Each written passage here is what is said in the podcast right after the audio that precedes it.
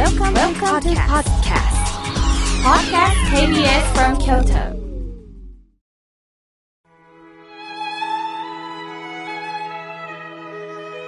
改めまして、僧侶の河村明慶です。今日の法話は、力の入れ具合についてお話しいたします。早いもので8月も終わりますね。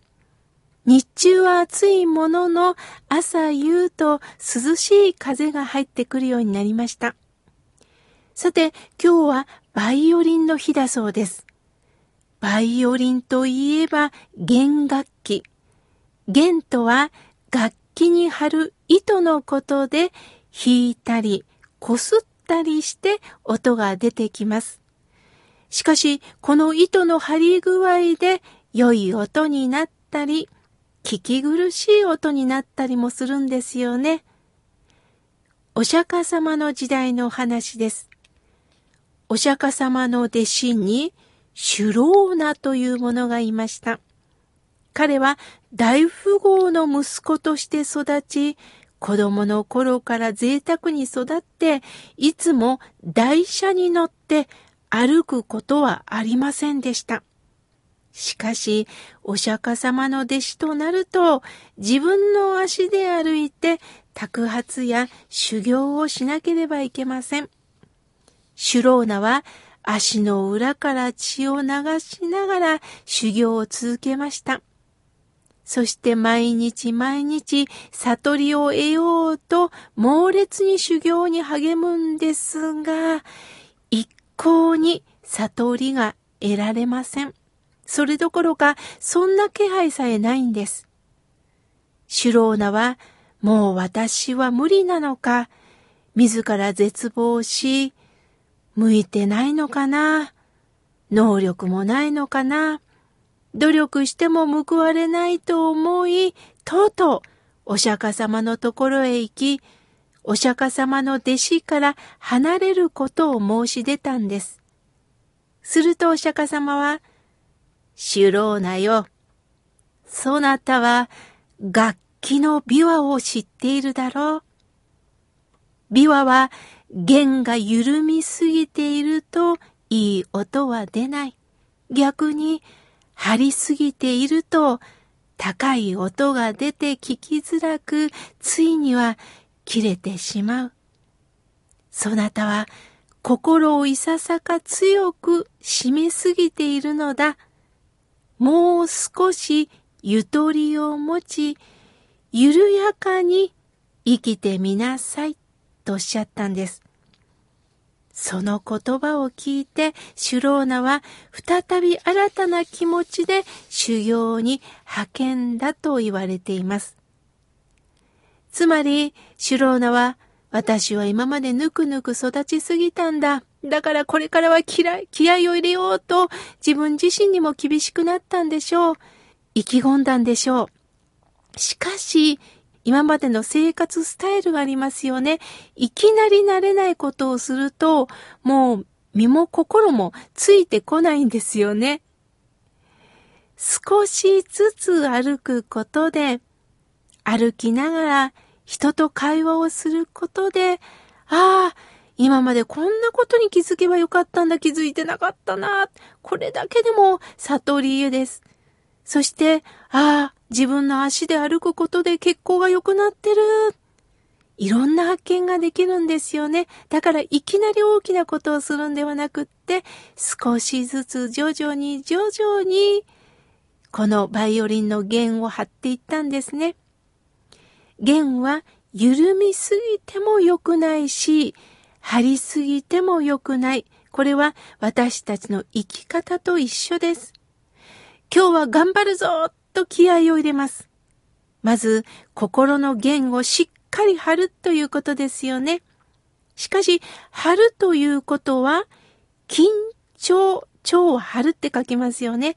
緊張することでもあります。気合を入れすぎると力のバランスを崩して空振りに終わることもあるでしょう。その時には緩めることができるかなんですよね。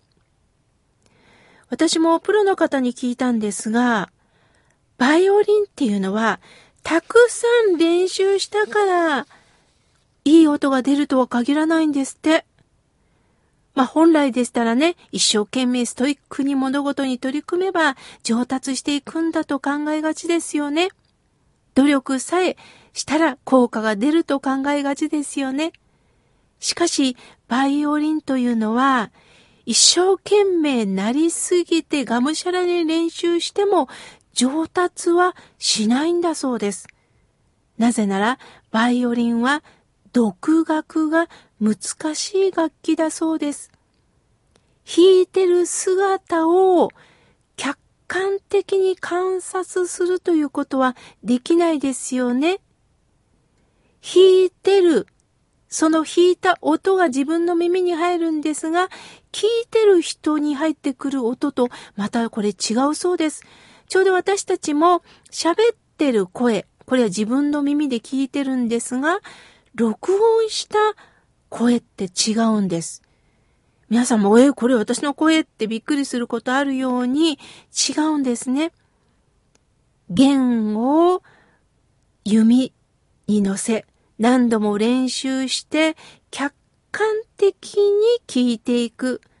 それはビデオで見ることも大切ですし、やはり師匠に教えてもらう。そうしないとうまくならないそうです。なぜなら、弓の持ち方はどうなってるのか、そして弦の押さえ方はどうなってるのか、姿勢はどうなっているのか、楽器の読み込み、つまり基礎ができているか、これがとっても大切なそうです。家もそうですよね。基礎、土台がしっかりしていなければ、どんな立派な家も、やはり地震、台風に遭うと、やっぱり崩れてしまいますよね。野球とかサッカーとか様々なスポーツもやはり基礎を練習しますよね。キャッチボール、球の交換をする。これ基本的なことです。そこから自分の癖というのを見ていくということだそうです。私たちにはね、必ず力がどこかに入ってるんです。偏りがあります。皆さんも自分はいい姿勢でいると思っても、歩いてるところを誰かに見てもらったり、自分の姿が何かこうビデオで映されてたら、やはりどこか偏ってるんです。力を入れる癖というのがね、あるそうです。それをまず見直していくには、教えてもらうことしかできないんです。自分ではなかなか気づけないんです。しかし、私たちには自我の心があります。自我の心っていうのはね、反発する心です。好きな人、尊敬する方からアドバイスを受けると、はい、気をつけます。しかし今度は尊敬できない人、はっきり言って嫌いな方からアドバイスされると自我の心で反発し、相手の欠点を見て攻撃してしまうんですよね。そういうあなたできてるの？と相手の弱点を見て反発心が出てくるわけです。嫌いな人のアドバイスとアドバイスの言葉の中身は全く異質だということを知りましょう。そうすると変わってくるんですよね。さて、話は変わるんですが、緊張することは悪いことではないんですよ。むしろ人間には緊張感って必要だと思っています。誰かが見ているから見音となれることをしようと思う。私自身もそうです。こうして皆さんが聞いてくださってるからこそ、日々河村明家の生き方はどうなってるのか、本当に私は仏様の話を聞こうとしているのか、口だけじゃないだろうか。これを完璧にはもちろんなれませんが、確認するためには、皆さんの前でお話をするという緊張感は、これはとっても大切なんです。程よい緊張の中で刺激を受けながら生きるということなんです。あの、ダイエットを目指してる方はね、割と体にフィットする服を着た方がいいそうですよ。例えば、ウエストにベルトをするだけでもいいそうです。これが、ゴムだったら、あまり緊張感がないんですって。あ、食べ過ぎてもゴム伸びますもんね。だけど食べ過ぎた時ベルトだったら、うおー、痛い痛い痛い痛い。というふうに体に緊張が走ります。すると、ああ、食べ過ぎたなという自覚が出るんですよね。だから程よい緊張も必要なんです。力を入れすぎたら、その時にはちょっと緩める。今度、緩めすぎた時には程よい緊張をする。一つのことをとことんやる。その時には、ああ、大切なんですけど力が入りすぎたな。その時にはちょっと体を解放していく。この力を入れたり、ちょっと緩めたり、このいい加減で加えて減らして生きてみましょう。今日は力の入れ具合についてお話しいたしました。